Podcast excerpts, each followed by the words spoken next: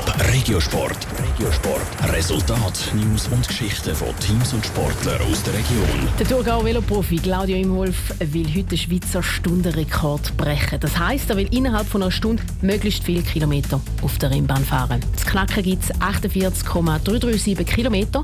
Wieso er gerade jetzt den Rekord will brechen und wie hoch er selber seine Chancen einschätzt, im Beitrag von Niki Stettler. Der Scherzinger Claudio Imhof ist seit Jahren einer der erfolgreichsten Schweizer Velofahrer auf der Bahn. Jetzt will er das mit einem zusätzlichen Schweizer Rekord unterstreichen.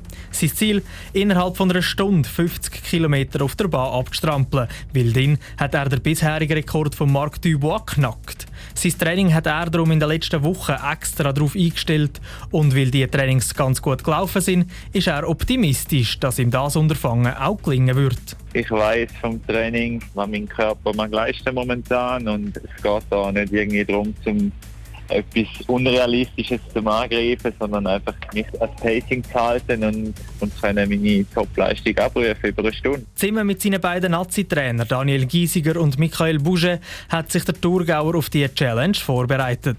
Weil wegen Coronavirus praktisch alle Rennen abgesagt sind, sei jetzt der richtige Zeitpunkt, den Rekordversuch anzugehen. Der Hauptgrund dafür, dass man das jetzt angreifen, ist sicher, dass er ja nicht mehr viele Rennen hat. Auf der Straße ist momentan außer der Tour de France Straßen, Giro, nicht viel los. Auch sonst auf der Bahn haben wir momentan nicht wirklich ein grosses Rennen, das ansteht. Es hat kein WM und kein EM. Es geht um Claudio Imhoff aber nicht allein um die Bestzeit. Gleichzeitig mit dem Rekordversuch will er auch Geld für einen Velonachwuchs sammeln. Interessierte können sich auf der Webseite anmelden und einen gewissen Betrag pro gefahrenen Kilometer spenden gibt natürlich immer ein bisschen mehr Druck, wenn du weißt, wie viele Leute da involviert sind. Und ich glaube, bis jetzt ist es gut angekommen. Es hat schon viele Leute, die sich gemeldet haben, die für spenden. Und ja, es liegt noch an mir, um zu schauen, dass die Leute Namen zahlen. Unter den Spendern sind bis jetzt auch schon ganz bekannte Namen, so zum Beispiel der Doppel-Olympiasieger Fabian Cancellara. Aber wirklich zahlen müssen Spender nur dann, wenn der Claudio Imhoff den Rekord auch wirklich knackt. Und ob er auch wirklich erfolgreich ist, zeigt sich dann heute Nachmittag ab 3.